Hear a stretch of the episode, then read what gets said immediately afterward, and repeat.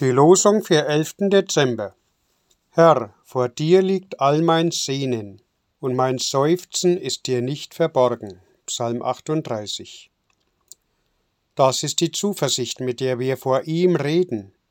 Wenn wir um etwas bitten nach seinem Willen, so hört er uns. 1. Johannes 5.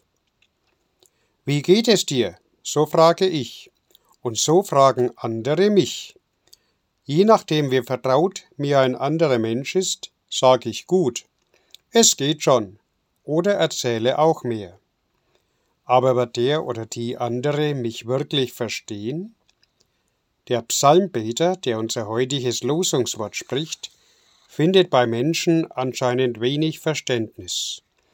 Und so wendet er sich an Gott. Er ist fix und fertig. Krankheit und Schmerzen setzen ihm zu. Er fühlt sich als Außenseiter, von vielen anderen ausgegrenzt. Am schlimmsten aber sein eigenes Versagen drückt ihn nieder. Er weiß sich schuldig in Gottes Augen, sein Gewissen brennt in ihm wie Feuer. Aber trotzdem betet er. Gebet aus Krankheit, Schuld und Anfechtung heißt in einer Auslegung die Überschrift zu diesem Psalm. Wie oft sehne auch ich mich nach Gottes Hilfe und der Nähe guter Menschen. Vor dir, Gott, liegt all mein Sehnen. Ja, mein Sehnen und meine Seufzer sind schon ein Gebet.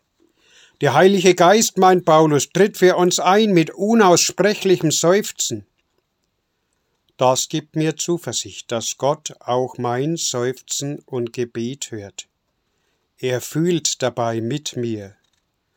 Noch während ich kaum Worte dafür habe, ist mein Sehnen bei ihm angekommen, und ich bin damit nicht mehr ganz allein.